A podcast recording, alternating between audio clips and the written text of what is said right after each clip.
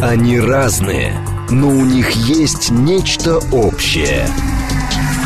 Они угадывают курсы валют, знают причины кризисов, их мишень – события. Эксперты отвечают на ваши вопросы в программе «Револьвер». «Револьвер». Программа предназначена для лиц старше 16 лет. 10.06, столица радиостанция «Говорит Москва», 94.8, микрофон Евгения Волгина. Всем доброе утро, программа э, «Револьвер». С нами Константин Симонов, генеральный директор Фонда национальной энергетической безопасности, проректор финансового университета. Доброе утро, Константин. Здравствуйте, Евгения. Наши координаты 7373948, телефон, смски плюс 7925 8888 948, телеграмм для ваших сообщений «Говорит Москобот». Смотреть можно в YouTube-канале «Говорит Москва», стрим там э, начался. Про нефть, про газ будем говорить говорить. Давайте с очередного э, санкционного пакета, который с, э, страны G7 подготовили, они касаются энергетического сектора России. Но там, правда, формулировка очень интересная. Э, ограничить возможности российского ВПК, э, плюс, значит, какие-то очередные пункты исключить э, из перечня того, что можно продавать с их точки зрения для Российской Федерации. Э, я правильно понимаю, что пытаются сейчас просто вот докручивать то, что еще с их слов не докручено? Да, абсолютно правильно. Речь идет о докрутке уже существующих э, санкционных механизмов. Но на самом деле эта докрутка и есть самая э, опасная и неприятная для нашей экономики. Давайте тоже вещи называть своими именами. И, кстати, я еще в прошлом году угу. говорил о том, обсуждая с вами очередной пакет санкций, что если мы говорим про сами меры, да. то они уже близки к э, исчерпанию с точки зрения какой-то новизны. Но вот с точки зрения как раз докрутки уже существующих механизмов, я, собственно, тогда говорил, что Соединенные Штаты будут смотреть, как функционирует тоже энергетический рынок, как идут поставки российской нефти, и дальше, наблюдая за тем, как э, наши компании выкручиваются, они будут э, обнаруженные щели законопачивать, э, стараться их забетонировать и сделать так, чтобы действительно жизнь наших энергетических компаний по-прежнему была бы крайне непростой. Вот, собственно, это часть, на самом деле, данной истории. Угу. Э, я бы к ней вернулся, но начал бы, на самом деле, с такой более стратегической темы. Почему? Потому что в, э, вот в этом санкционном пакете G7, потому что сейчас, на самом деле, тут тоже э, важно, что Соединенные Штаты, опять же, используя такую методику, через J7 принимают, пытаются принять определенные жесткие санкционные решения, а дальше уже Брюссель, получается, он оказывается в такой же подчиненной позиции и вынужден тоже эти решения каким-то образом э, на себя принимать. Почему? Потому что обсуждается 11 пакет параллельно с э, теми санкциями, которые будут прописаны э, в механизме G7, потому что вы вот справедливо сказали, что буквально 19 мая стартует как раз саммит G7 в таком памятном месте, как японский город Хиросима.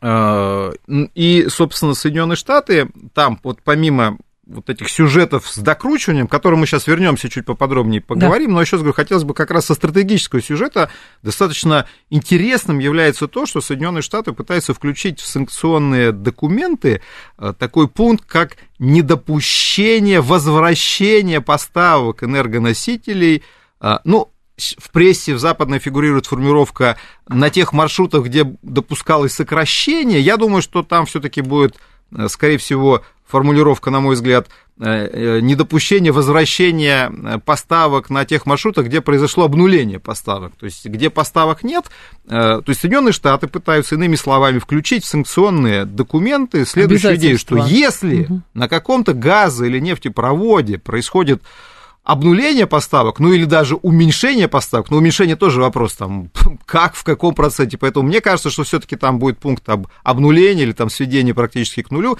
Так вот, на этих маршрутах они хотят зафиксировать юридически, что возвращение к поставкам невозможно. То есть, Сжечь чтобы... мосты окончательно. Да, вот именно. И это действительно, вот вы правильно говорите, что то есть Соединенные Штаты пытаются четко зафиксировать, что вот действительно, потому что мы вот много раз говорили на эту тему, возможно ли возвращение к тому же газовому сотрудничеству между Европейским Союзом и Россией. Ну, теоретически, да. Я говорил о том, что на самом деле с точки зрения математики, на самом деле оно возможно, и э, То есть я всегда говорил о том, что Европа не замерзнет. И перед этой зимой буду тоже говорить, оставьте эти сказки на тему замерзающей Европы. Она не замерзнет. Просто даже с точки зрения газового баланса. У них найдется газ на коммуналку в любом случае. Но при этом то, что промышленность испытывает серьезные перегрузки, то, что идет сокращение потребления газа, это отражается в европейской статистике, тут нет никакой тайны. То, что им реально тяжело и будет еще тяжелее, и то, что этой зимой будет и меньше СПГ на рынке, неизвестно, как поведет себя Китай, неизвестно, что будет с погодой. Все это приводит к тому, что европейский бизнес рано или поздно начнет так аккуратно спрашивать, ну, а может быть, все-таки как-нибудь аккуратно вернемся к российским, может быть, не все так однозначно, но как раз для этого действительно и существуют вот эти политические формировки на уровне фактически законов. То есть Соединенные Штаты действительно пытаются законодательно прописать э, что мы никогда не вернемся к сотрудничеству с Россией. Потому Точнее, что одно запретить, дело... запретить остальным, потому что про себя-то они не пишут. Ну, они в семерку входят, поэтому они про себя тоже пишут. Но, понимаете, тут есть один важный да. нюанс. А, как мы знаем, в семерку входят такие страны, как США, Канада, Великобритания и Япония, куда российские нефти и газопроводы вообще-то не идут. Да? То есть в этом плане они говорят про трубные маршруты. Про трубные, ага. А, в этом плане четыре страны семерки пишут документы, которые к ним вообще никакого отношения не имеют. Еще раз повторяю, через Атлантику у нас трубы еще не дотянулись. И в Японии тоже там по... Разные были, кстати, проекты в свое время газопроводов в Японию, но по сейсмоусловиям они так и не состоялись. Таким образом, получается, что трем странам, которые европейские там присутствуют, то есть Италия, Германия и Франция, им как бы навязывают эту историю. Они под этим подписываются, дальше они едут из Хиросимы в Брюссель и говорят, ну, ребят, мы вот тут подписали, как бы, ну, что теперь делать? Значит, Сами давайте, себе запретили Давайте все. вы тоже, значит, включайтесь. А, ну, оно смешно, да, согласитесь, то есть три европейских страны скажут, мы, ну, там, представим, да, например, тоже, не знаю, маршрут там, через Украину или Ямал-Европа. Да, то есть он, в принципе, пока э, до Италии газ дойдет, он там еще несколько стран пройдет. То есть возникает вопрос, то есть Италию не интересует, то есть они приедут, и остальные страны, видимо, тоже э, присягнут и примут что-нибудь похожее. Но действительно, одно дело, когда, скажем, Шольц говорит, мы прошли точку невозврата. Соединенные Штаты, видимо, тоже понимают, что Шольц политик э, недолгоиграющий, и в этом плане мало ли что он говорит. Надо зафиксировать, чтобы это действительно было прямо прописано в юридических документах, что мы не вернемся э, к поставкам российского газа, а заодно и нефти, потому что там сейчас вот ситуация с северной веткой дружбы, обсуждается, Европа собирается включить в одиннадцатый пакет санкций, и тоже возникает вопрос, зачем вы собираетесь включать э, Северную ветку дружбы, mm-hmm. если там нет поставок сейчас? Вот для этого и собираются, чтобы, чтобы не подчеркнуть, было пути назад. чтобы да, чтобы не было пути назад, чтобы действительно сделать это настоящей точкой э, невозврата. И в этом плане получается, что современные политики, они пытаются как бы определить уже будущее наших энергетических mm-hmm. отношений. Причем, еще раз повторяю, страны, такие как США, Канада, Япония, Великобритания, определяют, что делать в континентальной Европе. В общем-то, не то, что мы сильно этому удивлены, но это уже совершенно в такой неприкрытой, Я, кстати, неприкрытой форме и уже совершенно в наглую делается, когда судьба Европы открыто уже определяется, там это не закулисные какие-то игры, там, не конспирологические теории, открыто определяется на саммитах G7, а дальше это все распространяется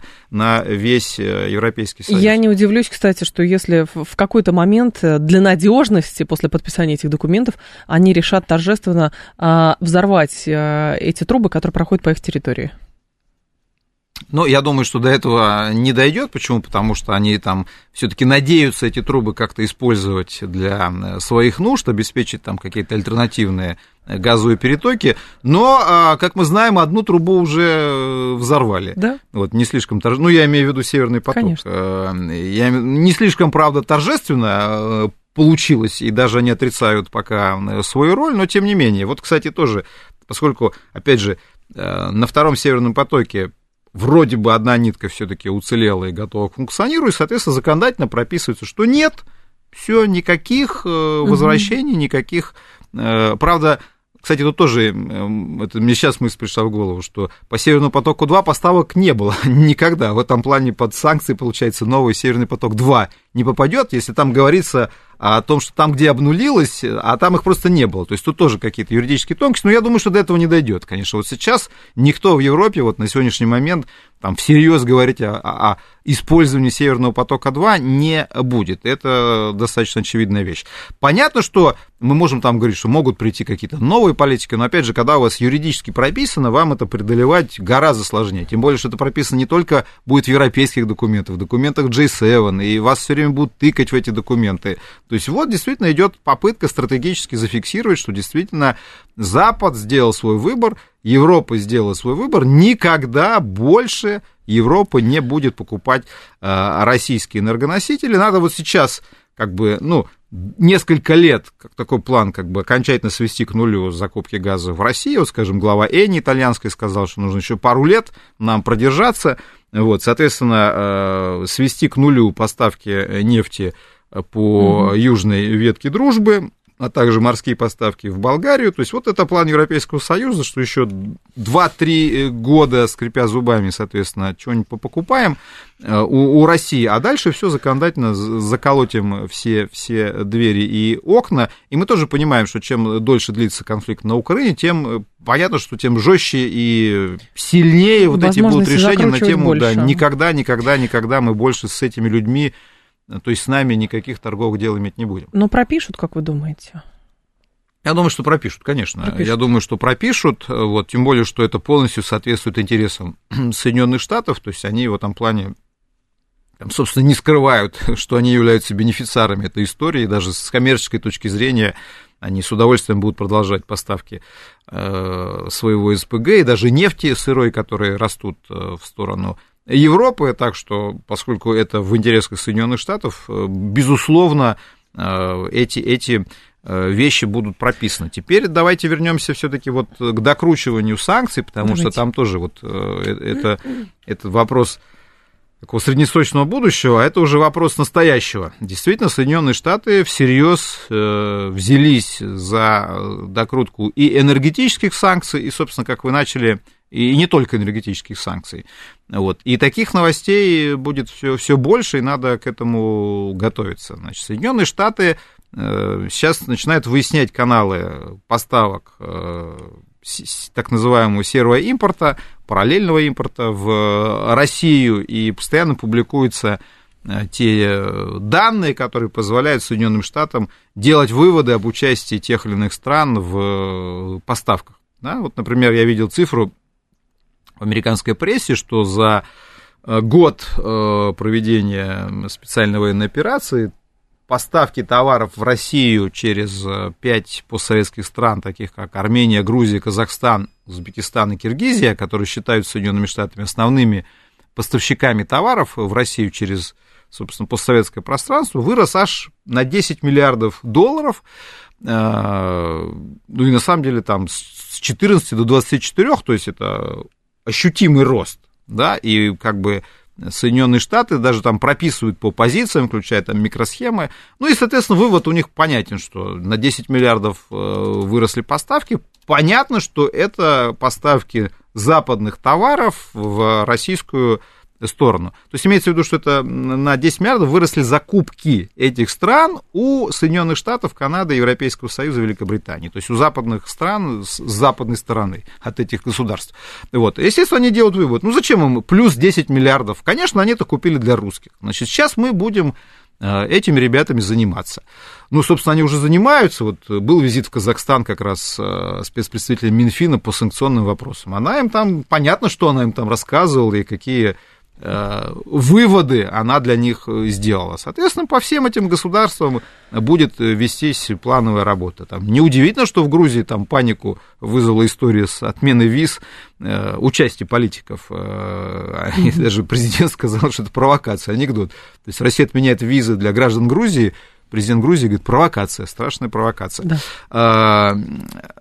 Будет, конечно, возьмутся за них э, вплотную. И вот здесь никаких иллюзий питать не нужно. В санкционных пакетах семерки предлагается вообще зафиксировать э, совершенно другой принцип теперь товарного запрета. То есть, если раньше вот эти пакеты европейские, там, э, если вы видели эти санкционные пакеты, фактически там огромный список номенклатуры товаров, которые запрещаются.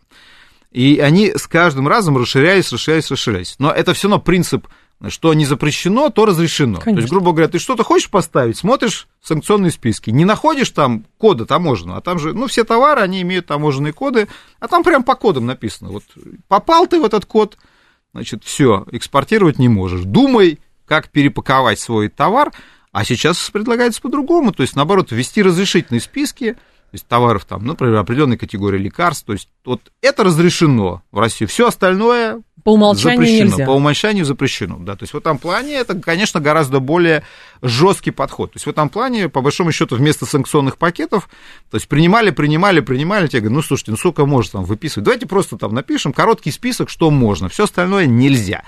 Вот к этому тоже надо быть э, готовыми, и я думаю, что действительно э, такой, такой принцип будет распространен. Тут как раз э, в тему заявления Барреля, который говорит, что Евросоюзу нужны меры против Индии за якобы продажу в Европу нефти из России. Если дизель или бензин попадают в Европу, поступая из Индии, будучи произведенными из российской нефти, это обход санкций. Страны-члены Евросоюза должны принять меры. То есть будут наказывать Индию и будут наказывать европейских потребителей за то, что они а, покупают нефть, и она российская. Но это отдельный сюжет, сейчас тоже до него угу. доберемся. Но, кстати, вот опять же, вот вчерашняя новость, она не про нефть, но тоже из этой же серии двух российских граждан задержали в подозрении на поставки э, запчастей для самолетов в обход санкций. Вот все про, все про это. То есть, действительно, э, Соединенные Штаты всерьез занялись расследованием цепочек да. поставок товаров, и э, будут дальнейшие аресты, уголовные дела и давление на третьи страны, потому что Соединенные Штаты рассматривают свое законодательство как трансграничное, и, соответственно, они считают себя вправе Э, расследовать действия любых компаний, любых лиц, э, неважно, являются они американскими гражданами, зарегистрированы в Америку. Там, в этом плане категории отнесения к американскому законодательству, они настолько как бы абсурдны. Ну, даже если у вас, э, скажем, e-mail в Гугле, Gmail, то вы уже попадаете под американские законы, то есть в этом плане Соединенные Штаты считают, что вы уже тогда попадаете под действие их юстиции. Вы чем-то пользуетесь американским. Все, как бы это mm-hmm. даже не надо доллар, там многие думают, что надо там счет иметь, не надо счет иметь в долларах. В этом плане э, зацепить за то, что вы где-то пользуетесь чем-то американским, очень просто. Э, и еще повторяю, это не, не утрирование совершенно, это абсолютная Тактика. правда. Можете, можете, да, почитать американские законы, они этого совершенно не скрывают. Теперь, значит, следующий момент, связанный действительно уже непосредственно с нефтью и докруткой этих историй.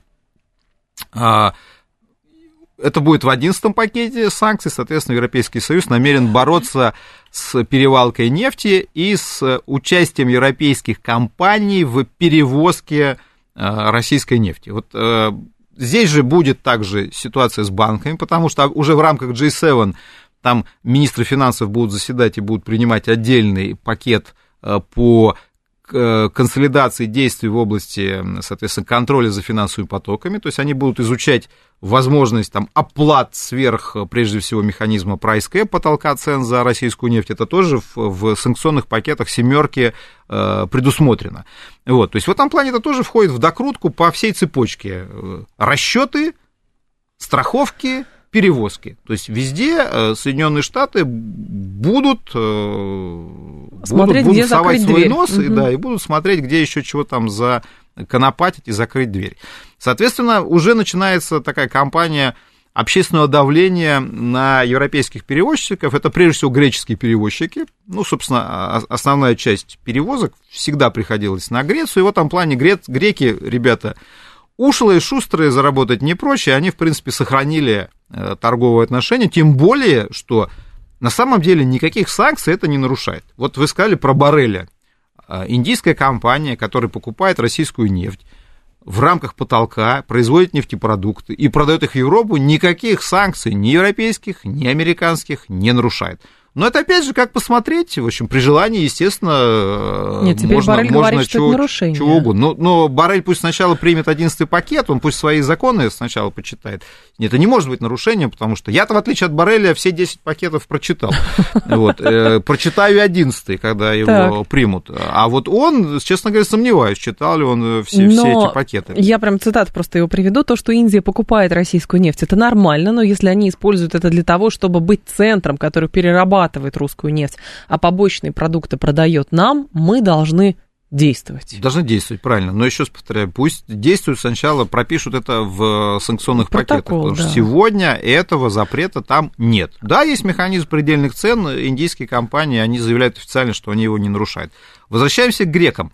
Соответственно, очень тоже показательно, я прочитал уже несколько публикаций в американской прессе, где тоже там рассказывается, вот, ну, в стиле, вот как это принято там, а сейчас мы вам расскажем сенсационную историю. Оказывается, греки, и там называются конкретные там компании, э, они возят русскую нефть. Вы представляете, значит, пока мы все, прогрессивная общественность, боремся с э, Россией, эти наглецы пытаются заработать, и там называются конкретные судовладельцы, компании там с, там, с историей большой, там, которые, кстати, там со времен Анасиса э, работают. То есть, ну, а это, это действительно судовладельцы с огромной историей. Ну, это, это правда, и в этом плане они достаточно серьезные, греки серьезные игроки на рынке э, судовладения Мгм. и перевозок. Вот. И вот они их там разоблачают. Опять же, э, как бы никаких нарушений там нет, но никто не запрещает грекам перевозить э, российскую нефть. Но вот и поэтому статьи написаны вот в стиле такого как бы э, разгона эмоций, типа там, вы представляете, что творится, значит... э, Они покупают нефть. Они, они русскую нефть возят, ничего себе! Э, И это все пишет там Нью-Йорк Таймс, то есть достаточно серьезная пресса, это не, не какая-то там желтая история. Э, В 11 пакете будет содержаться пункт уже о запрете на перевалку в акваториях европейских, поскольку действительно сейчас, э, как тоже выясняется, европейцы выясняют, что в общем, достаточно созданы крупные центры перевалки нефти борт-оборт э, в районе Пелопоннеса греческого, того же самого, ну, по понятным причинам, и в районе Испании, Э, Такой же центр существует, кстати, в Южной Корее. Вот, соответственно, сейчас будет вестись борьба с этой практикой. Соответственно, они, вот здесь они пытаются уже в 11 пакет включить запрет на эти действия. Но, опять же, э, есть, э, я думаю, что тут как бы будет такая классическая борьба санкций и контрсанкций. И в этом плане для, но, но для наших нефтяных компаний наступают опять очередные непростые дни. Правда, они все время наступали в течение этого года, и наши компании все время что-то придумывали. Я думаю, что они придумают и на этот раз, потому что есть, например, э, экстерриториальные воды, можно там осуществлять перевалку борт-оборт. То, что это повышает экологические риски, но вопрос не к нам, на самом деле, вопрос к европейским партнерам. Если не хотят дать нам возможность цивилизованно торговать, значит, будем торговать как можем. Вот, если там будут э, какие-то там экологические последствия от этого, ну, вопрос не к нам надо задавать, а тем, кто придумывает эти санкции. Я думаю, что в конечном итоге здесь же есть еще один аспект, сейчас мне в голову пришло. Ну, допустим, они докрутят. Но в итоге что получат даже сами европейцы? Они получат, что хорошо, э, грекам запретят, э, не знаю, в тюрьму кого-нибудь публично посадить, компании какие-то разорят, а, покупать русскую нефть, чтобы никто ничего не покупал, и у нас тоже денег не было. Но в итоге европейцев самих, скорее всего, если американцы заинтересованы в том, чтобы гонять свой СПГ в Европу, подвяжут только под эту цепочку. Этим будут заниматься, например, американские компании, может быть, некоторые европейские. А так как рынок будет очень узкий, то, соответственно, там ждет волна банкротств просто компаний, которые занимаются таким бизнесом.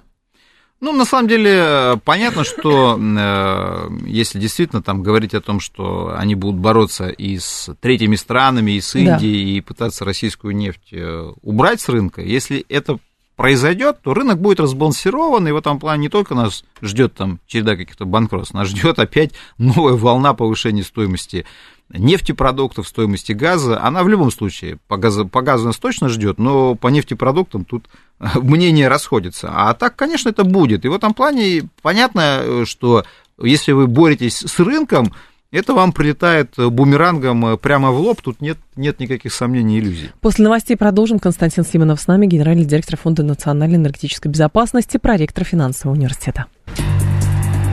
Они разные, но у них есть нечто общее. Они угадывают курсы валют, знают причины кризисов. Их мишень – события. Эксперты отвечают на ваши вопросы в программе «Револьвер». 10.36, столица программы «Револьвер». У микрофона Евгения Волгина, Константин Симонов с нами, генеральный директор Фонда национальной энергетической безопасности, проректор финансового университета, про новые энергопакеты. А, говорим мы про то, как а, попытаются докручивать а, а, те значит, возможности обходить санкции в одиннадцатом а, пакете, который Европейский Союз готовит, надо отличать эти документы.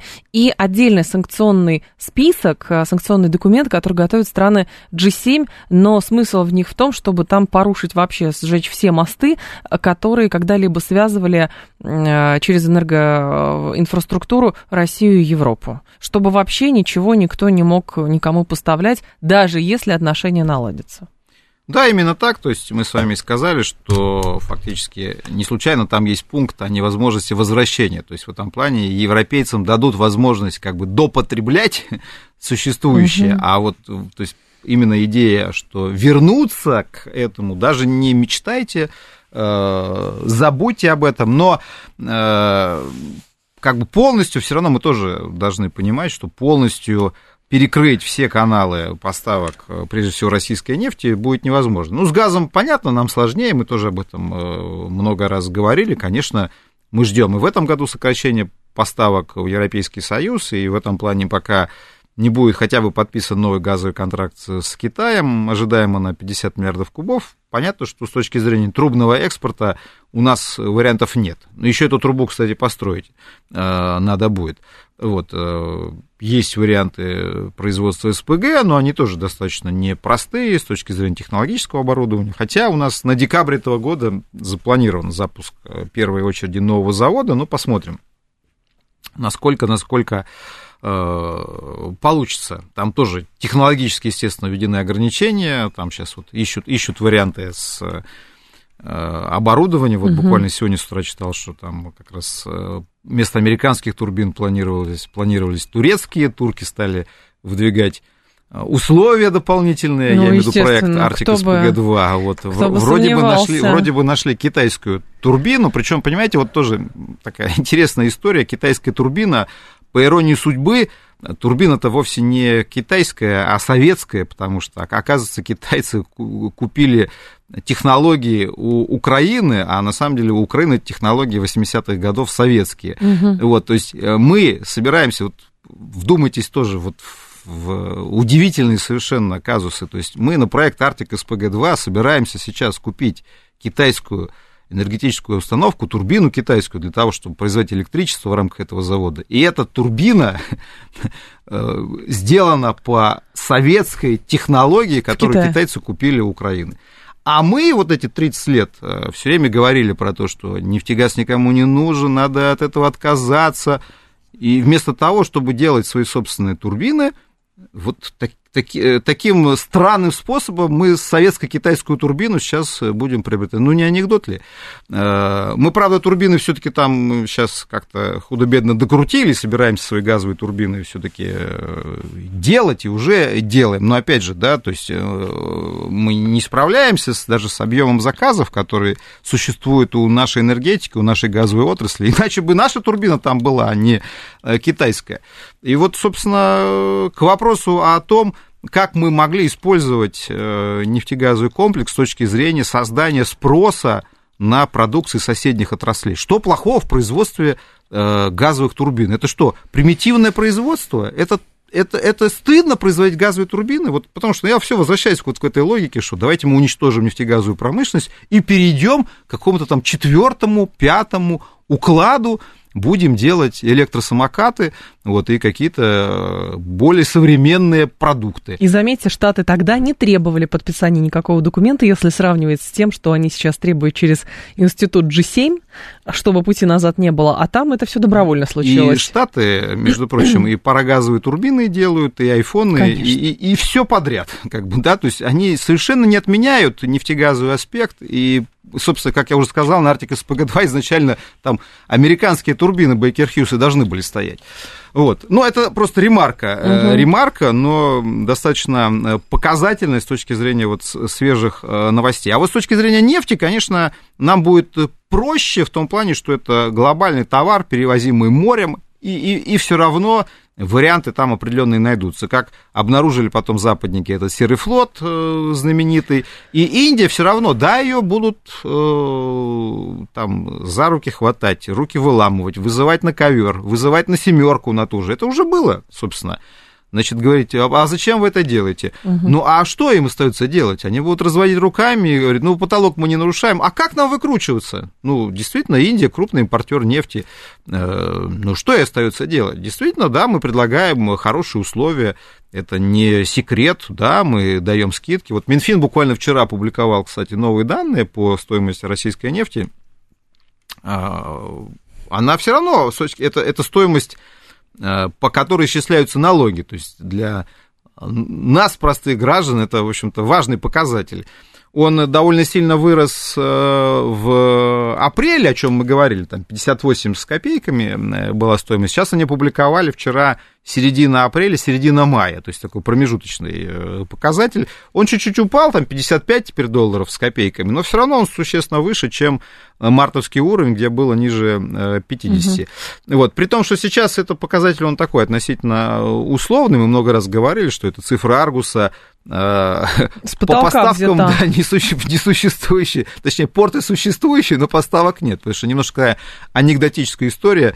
Цена поставок в европейские порты, которые запрещены санкциями. Но, тем не менее, с точки зрения наполнения бюджета, э, цифра, цифра э, все-таки важная. В этом плане пока, пока ситуация все-таки не такая драматичная. Поэтому мы за рынок, мы за то, что рынок нас выручает, вот, и можно долго там э, возмущаться угу. рыночными отношениями, но тем не менее это то, что сегодня позволяет нам наполнить бюджет, и действительно вот это уже классическая история, как Индия стала крупным, вторым после Китая покупателем российской нефти. Это история про рынок. И вот и этот рынок наше основное оружие и с новыми пакетами, включая 11 пакет санкций. Кстати, вот тоже интересная цифра была вот возвращаясь к 11 пакету, куда пытаются засунуть и северную ветку дружбы, которая там российской нефти нету.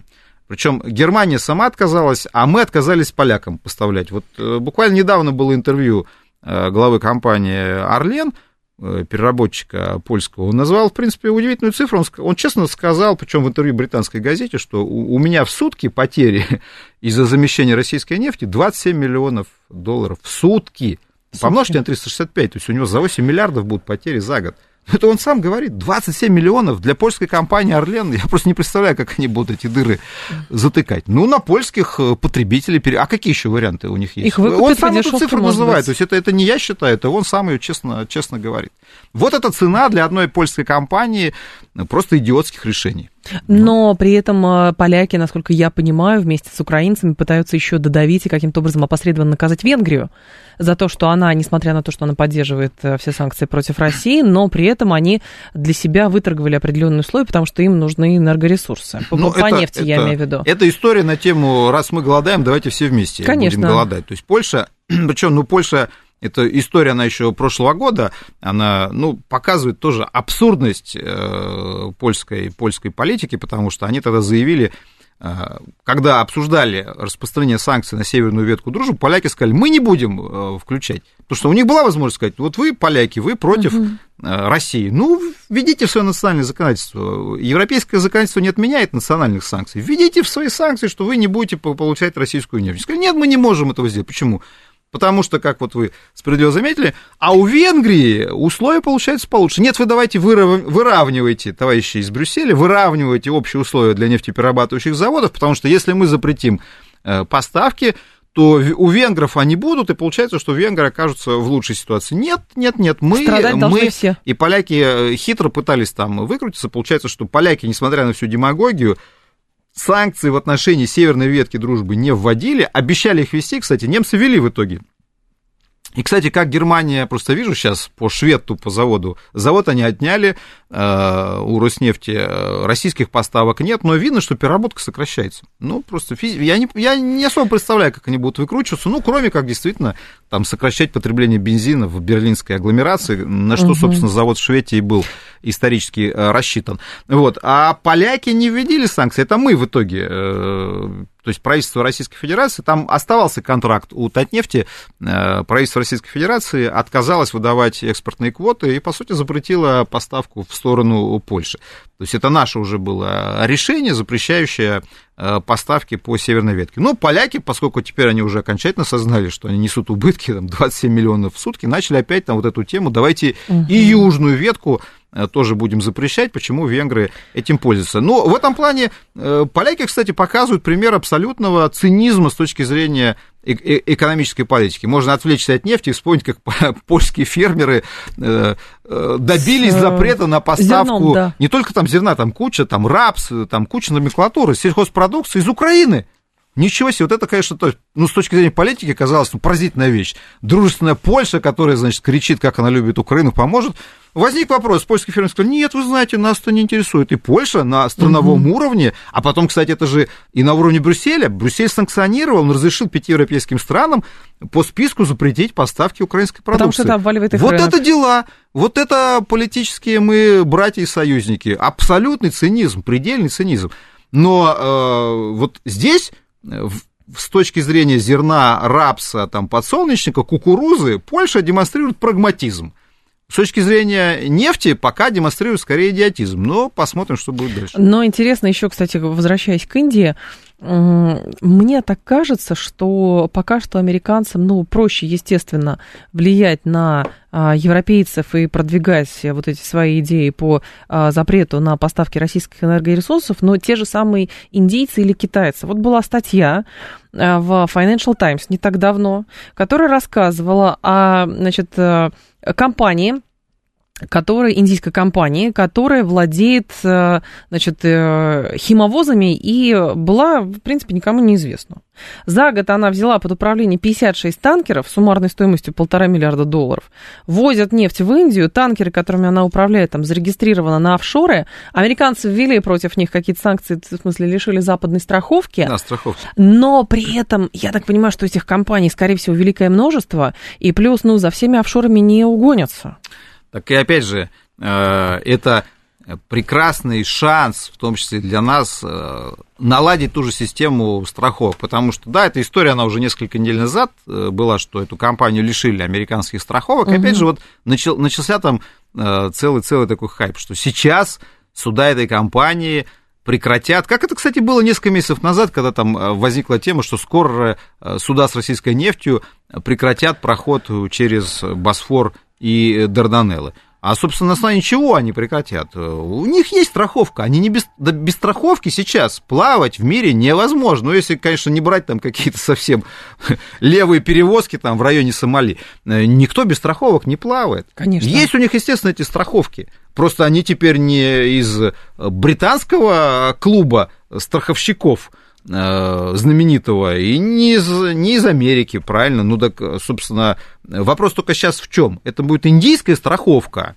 а, или же какая-то все-таки индороссийская? Нет, не левая, почему не наша? То есть вопрос в том, мы способны э, обеспечить страховыми услугами своих поставщиков. Вот, вот в чем ключевой момент. То есть сможем ли мы наконец-то осознать, что это Можно дополнительный сделать. бизнес, потому что мне кажется, что наши вот финансовые институты, они все ищут каких-то оригинальных идей. Им хочется зеленых финансов. То есть им кажется это правильно. А вот да. создать за 20 лет систему страхования нефтяных перевозок, им это не пришло в голову. А, а как? Это не модно, это не круто. Круто зелеными финансами торговать. Ну окей. Нет, ну Хотя ну это был реальный бизнес. Вот что, надо было санкций дождаться, чтобы... Почему действительно всю нефть страховали в Лондоне? Ну неужели нельзя было это сделать? Ну это же элементарные вещи. Но нет. Вот, При том, что если не, совершенно спокойно кажется открывать страховую компанию, чтобы, значит, предлагать купить страховку от залива соседа, за 3 рубля, то почему это невозможно сделать в отношении нефтеперевозок? Абсолютно верно. Ну, как бы желания такого не было. Вот тут еще один пример как бы нашего, нашего идиотизма. Посмотрим, что Турция будет делать, конечно, 28 вот мая... только хотела как раз про Турцию вас спросить, да, что там э, меняется для нас чего-то или не меняется, и насколько у нас же просто как-то очень невротизирована эта тема, значит, турецких э, выборов. Выборов, да, Потому безусловно. что кажется, что если вот Эрдоган все останется как есть, а если не Эрдоган, там вообще все порушится, и надо будет заново отношения выстраивать. Да, это интересный сюжет, действительно. Почему? Потому что все-таки Турция стала достаточно крупным экономическим хабом. Это и касается и поставок. Вот мы говорили про постсоветские страны, их роль. Турция такую же роль выполняет. То есть mm-hmm. западные товары через Турцию идут к нам на рынке. Соответственно, Турция стала теперь третьим, то есть сегодня Турция является третьим покупателем российской нефти после Китая и Индии. И Турция является крупнейшим покупателем теперь российского газа. Э, правда, в случае с нефтью и нефтепродуктами мы нарастили поставки, и Турция действительно стала перепродавать. И те же нефтепродукты, там фантастически выросли поставки дизеля, например, в Турцию. Вот буквально этой весной. Понятно, что это все по схеме мы потребляем типа российское, а свое продаем в Европу. Так что баррель наверное, э, тоже и за Турцию э, возьмется, особенно если там, конечно, 28 Э, числа другой лидер придет к власти. Э, соответственно, да, все это происходит. В случае с газом там э, роста поставок не было, там даже по 2022 году было определенное падение. Вот, но Германия, которая раньше была на первом месте, как известно, она от российского газа стала стремительно отказываться, и Турция пока на первом месте в прошлом году 21 миллиард кубометров мы поставили в Турцию. Скоро Китай обгонит э, по поставкам газа. Я думаю, что в следующем году Китай на первое место выйдет. Но пока вот статистика такова. Значит, по нефти третье место, по э, газу первое. Поэтому Турция для нас, конечно, играет важную роль. Вот, и незабываемый транзитный фактор, конечно, mm-hmm. это и упомянутый нами Босфор Дарданеллы, откуда через Черное море из Новороссийского порта идут грузы. Не единственный маршрут, естественно, у нас и Балтийские порты есть, и Дальневосточные, но, тем не менее, важный порт.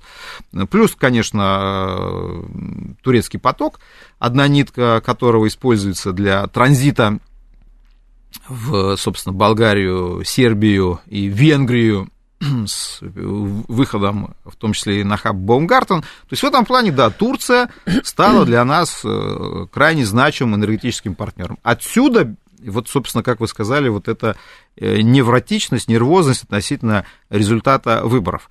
Э, я не специалист в турецкой политике, поэтому я не буду брать на себя ответственность там, предсказывать э, результаты выборов, особенно в ситуации, когда Эрдогану не хватило там 0,7%, вот, и разрыв все-таки довольно велик, но то, что, то, что будет, конечно, даже в случае его победы оказано на него колоссальное давление. Опять же, вот читаем вчерашнюю западную прессу, поразительно. Они там пишут уже, что как бы математически, я вот читал такие публикации, что математически ясно, что Эрдоган во втором туре обязан проиграть. То есть математика говорит об этом. Ему 0,7% не хватило, но они уже приводят расчеты, что нет, он не может выиграть. То есть, в принципе, это невозможно. Если он выиграет, это значит э, фальсификация и обман. То есть в этом плане нас, нас в любом, да. конечно, да. То есть в этом плане там просто готовить сразу. Нет, смотрите, вот математически мы все разложили первый тур. Да, несмотря на то, что ему не хватило там чуток, он все должен проиграть, потому что вот это, вот это, вот это, вот это. То есть мы так решили. Вот. И, конечно, даже в случае победы Эрдогана там будут какие-то явно непростые, непростые э, события. И действительно, в этом плане ключевой для нас вопрос, давайте предположим, э, худшее, Эрдоган проиграет или там произойдет э, какая-то оранжевая революция, о чем тоже говорят. Ну, я думаю, вы это обсудите в других эфирах со специалистами, наверняка они у вас будут за эти две недели. Главный вопрос, вот действительно эта картина возможна, когда приходит, допустим, новый лидер и говорит, все там, Россия, э, заколачиваем э, досками двери, включаемся во все там санкционные э, списки и пакеты, потому что Турция к санкциям никаким не присоединялась. Потому что, с одной стороны, понятно, что оппозиция находится в тесном контакте с Соединенными Штатами, с Европейским Союзом, и ставка, конечно, сделана на уход э, Эрдогана. Но э, я бы, честно говоря, не был вот абсолютно драматичен. Да, конечно, я не настолько глуп говорить, что там ничего не поменяется. Скорее всего, конечно, какие-то там определенные сложности и э, проблемы у нас возникнут. Ну, понятно, что с Эрдоганом, хотя у нас с Эрдоганом тоже были разные, как мы помним, периоды, был 16-й год, но тем не менее, понятно, что это партнер уже там Э, известный, Хотя Турция никогда не забывала о своей выгоде и, и не забудет. Это, кстати, Эрдоган об этом говорит. Там вот решение одно из принятых об отсрочке платежей за газ. Э, Эрдоган в этом плане, он попытался использовать энергетику и как фактор избирательной кампании. Кстати, раскручивал те темы, которые нам не особо выгодны, например, о резком росте добычи газа э, в турецком бассейне. Там, конечно, приврано очень много было. Особенно меня порадовала новость, что там Турция обещает год бесплатного газа для как населения Турции. У нас, естественно, обрадовались. Вот тоже это активно перепечатывали. Но это вранье, мягко говоря. Естественно, никакого там года бесплатного газа не будет. Там только в мае один месяц будут бесплатные поставки в коммуналку. Как раз в мае понятно, понятно почему, почему именно в мае выбран месяц в году именно май. Вот несложно догадаться, почему. А, но при этом все-таки вот эта склонность, э, опять же, Турции к зарабатыванию денег, к рынку, я в этом не вижу ничего плохого. Наверное, какие-то наши радиослушатели там назовут это, не знаю, торгашеством или еще чем-то. Скажут, ну, жить это надо как-то. Нация торгашей, да, действительно, тор... ну, нация умелых торгашей. А, ну и для нас это как раз выгодно, потому что торгуют они нашими э, товарами. И в этом плане я все-таки не думаю, что будет реализован вот такой, знаете, сценарий лобовой, что, допустим, там пришел там новый лидер, и все, говорит, все, закрываю Босфор Дарданеллы, ни капли российской нефти, дизель я больше российский господин Барель не покупаю, там запишите меня в список передовиков санкционного производства. У них экономическая Значит, ситуация не очень э, хорошая в стране, не и она, так и она по волшебству не справится. И никто им, и турки это понимают, что политическое спонсорство не означает, что сейчас там какие-то угу. откроются авуары и прольется финансовый дождь для спасения там стабилизации курса турецкой лиры, какие-то закупки турецких товаров там и, и так далее. Они это все прекрасно осознают. Это большая крупная страна, которая нуждается в самостоятельных источниках э, зарабатывания денег. И, и Россия, кстати, эти варианты э, им предлагает.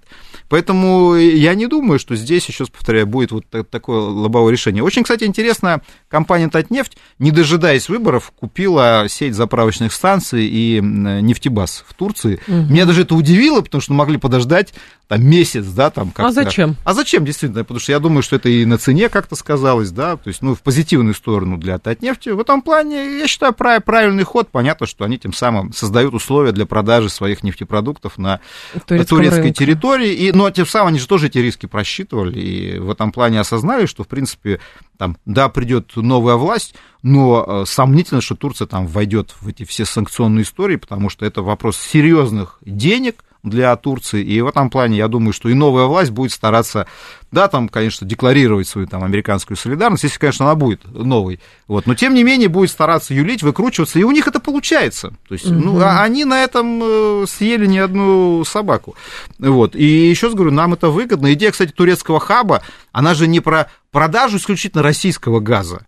Она про создание на границе Турции и Европы хаба, где будут, будут торговаться газы из э, разных стран. Ну, я так грубо сказал, природный газ из разных стран. Российский, азербайджанский, иранский, СПГ даже американский там можно будет доставлять до границы. В этом же идея.